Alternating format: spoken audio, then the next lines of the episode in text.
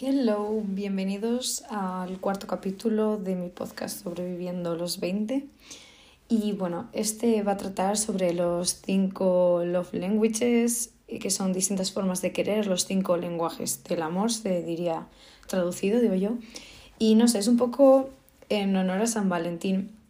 Lo que pasa es que estaba pensando, quería hacer algo así como relacionado con San Valentín, pero no sabía cómo enfocarlo porque hablar pues de relaciones y tal, tampoco sabía el enfoque que darlo. Al final, estar en soltero en San Valentín en pareja, yo creo que lo importante es estar en algo sano.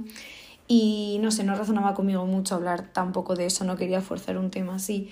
Y yo hablo mucho de los cinco lenguajes estos. Y me parecía que, que venía muy bien también porque es algo que, que sirve tanto para parejas como para, para una persona como, como individuo. Entonces he decidido que hacer de esto, que mm, es un tema del que a mí me gusta mucho hablar. Entonces, pues bueno, no sé si sabes lo que son los cinco lenguajes, eh, pero son básicamente distintas formas de querer que cada uno tiene. Y mm, no sé, o sea, yo no sé si... Aquí yo creo que es muy distinto para cada persona. Yo creo que igual una persona tiene uno que destaca más eh, sobre el resto, algunos igual tenemos como tres o cuatro o dos, no sé, es cada uno. Yo sí que creo que igual hay uno que prevalece, un lenguaje que prevalece más sobre el resto, pero ya esto es algo muy individual y yo creo que también cambia a lo largo del tiempo, según lo, cosas, son cosas que van pasando a lo largo de tu vida. Así que bueno, eh, los cinco lenguajes son tiempo de calidad, palabras de afirmación, actos de servicio, recibir regalos, y contacto físico. Entonces, eh, bueno, no sé, yo ahora mismo diría que los que más son míos, es que casi podría decir 4 de 5. No sé, yo tiempo de, tiempo de calidad lo valoro mucho y palabras de afirmación también es algo que, que valoro mucho. Yo creo que menos el de recibir regalos, que igual si tuviera que hacer una escala sería el último. El resto, pues están por ahí. Actos de servicio, igual también está por abajo, pero bueno, no sé, depende, depende de, del momento de mi vida y del tipo de relación que tenga. Si, se está, si es en pareja, igual valoro una cosa más que si es una amistad, igual valoro otra. Y, pero bueno, esos son los cinco que hay. Entonces, pues, como es lógico, estos cinco lenguajes sirven tanto en parejas como, ya he dicho, como tú como persona. Entonces, primero eh, lo quiero comentar un poco lo que es como en relaciones en general, tanto de amistad como de romántico. No sé, yo creo que es muy, para mí siempre ha sido muy clave desde que descubrí yo que existía esto, porque yo no tampoco, tampoco sabía que era esto hasta no sé cuándo lo descubrí, pero un día yo hice como un test que encontré de saber dónde en internet sobre cuáles son los míos y mm, pues no sé, ya te digo, yo creo que saldría el de tiempo de calidad, palabras de afirmación, contacto físico, actos de servicio y recibir regalos en este orden. Em, pero yo creo que es muy clave saber cuáles son los tuyos y también cuáles son los de la otra persona. Me explico. Por ejemplo, si tú estás en una relación y tú valoras mucho igual, em, ejemplo fácil, recibir regalos, ¿vale? Y esa persona pues igual es más de tiempo de calidad, tú igual tienes como esa ausencia de porque a ti te gusta igual recibir detalles, que no tiene que ser que te regalen un yate, ¿vale?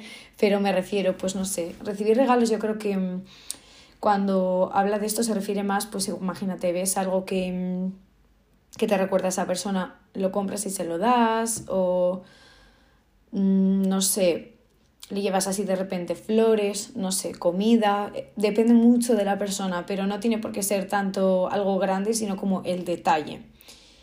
Y bueno, pues yo creo que mm, si tú tienes ese mm, lenguaje, esa forma de querer, pero la otra persona eh, es más de tiempo de calidad, pues como que igual tenéis una ausencia mutua en ese sentido porque tú estás sintiendo que te falta algo y la otra persona igual está, ¿sabes? está demostrándote ese cariño que tiene hacia ti, dándote su tiempo y no está viendo como esa valoración mutua de que cada uno está intentando expresarse de esa manera.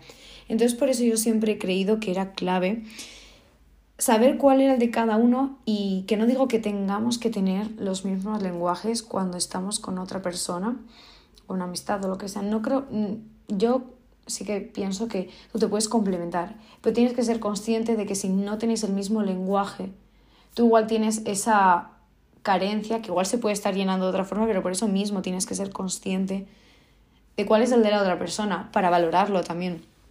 Y no sé, también luego decidir si te compensa em, igual no recibir, pues en el ejemplo de los regalos, esos regalos, pero recibir la atención de esa persona cuando estás con ella. Ya te digo que como igual tienes tres que prevalecen, pues como que igual no, no, no te das cuenta de que igual te falta uno porque te están dando el resto. Entonces, no sé, yo sí que creo que es clave saber cuáles son los tuyos y saber cuáles son los que tú valoras y cuáles son los de la otra persona. Para intentar complementarlo de alguna forma, pues por ejemplo, eh, el tiempo de calidad, em, a mí, pues entonces cuando estoy con alguien, pues no estoy con el móvil, porque valoro, valoro el tiempo y valoro estar, eh, eh, valoro estar escuchando a una persona o que me escuchen. Luego, pues por ejemplo, actos de servicio, es una que a veces a mí me cuesta como ver a veces, pero por ejemplo actos de servicio es mm, que de repente estoy bebiendo agua y se me acaba la botella y la otra persona igual viene y te la rellena sin que tú le digas nada. O son cosas así, son como... Em, las acciones hablan más alto que las palabras, ¿no? Pues es algo que es la acción, de que alguien le salga de manera impulsiva a hacer algo por ti que tú perfectamente sabes hacer, pero lo valoras mucho. Luego, pues no sé, em, contacto físico, pues es muy evidente, pues abrazos, la mano, besos, lo que sea. Son, ese es bastante evidente. Y también, por ejemplo, si tú eres una persona que valoras mucho el contacto físico, pero la otra persona valora más los actos de servicio, también ahí, pues puede haber un conflicto, así decirlo, o, o alguien que le valora el contacto físico si la otra persona no es mucho de dar abrazos, por ejemplo, igual hay algún conflicto. Ay, entonces no sé. Sí que creo que es algo que te, tienes que parar a pensar. Y yo cuando me paré a pensarlo em, empecé a entender muchas cosas. Digo, ah, mira, pues con esta amiga, por ejemplo, em, valoro mucho el tiempo que me da, pero luego con esta amiga, por ejemplo, me abrazo más porque igual el lenguaje que tiene esa amiga es más contacto físico, entonces estamos más tiempo, pues que sea abrazándonos, lo que sea, y la otra persona igual mm, el contacto físico es algo más secundario y valora mucho más el, tiempo que, eh, del que dispones. Luego, eh, pues lo de regalos ya he dicho y a ah, la de palabras de afirmación también, eh, pues yo por ejemplo lo, utilizo muchísimo y yo es una forma de expresar mi cariño a la gente que, que tengo alrededor que es siempre pues si me gusta algo de lo que llevan puesto lo digo o si les veo muy guapos ese día lo digo o lo que sea, yo lo digo. Y lo digo sin pensarlo, me sale, porque es una forma que yo tengo de expresar cariño a la gente. También luego, pues como ya he dicho, es algo que yo valoro mucho que se me diga. Pero eso, entonces son, son distintos y pues bueno, ahí cada uno tiene que ver qué es lo que, lo que más valora. Y luego también esto em, sirve para, para ti como persona, también puedes hacer cosas para nutrir, digamos, esos cinco lenguajes. Me explico. Por ejemplo, tiempo de calidad. Pues es igual dedicarte tiempo para ti, ya sea vas al gimnasio si te gusta, o te dedicas tiempo a meditar, o yo creo que tiempo de calidad yo lo veo como cuando tienes ese momento para ti, ya sea, pues igual en mi caso pintar a mí me gusta mucho y echo de menos ese momento para mí en el que estoy pintando o escribiendo. Mm, yo creo que es algo que todos deberíamos hacer es eh, trabajar también para, para, uno mismo esos lenguajes. Es decir, si yo ya he dicho tiempo de calidad, pues entonces yo intentar buscar, tengo que intentar buscar tiempo pues para pintar o tiempo para mí, porque mm, aportan mucho. Luego palabras de afirmación, pues em, hablarte bien a ti mismo, decirte em, cumplidos, son ejemplos así Em, evidentes de cosas que puedes hacer hacia cada uno, cosas que puede hacer cada uno, ¿sabes? Luego, actos de servicio, pues es como algo más para tu yo del futuro. Entonces podría ser em, prepararte la comida para toda la semana o escribirte qué vas a comer a lo largo de la semana para que luego no tengas que pensarlo y solo tengas que cocinarlo. O igual antes de salir de casa dejas la ropa de ir al gimnasio preparada para que luego no la tengas que sacar o recoges tu habitación antes de volver de fiesta para que luego cuando vuelvas de fiesta no estés cansado y agotado y tengas que ponerte a recoger. Ejemplos así.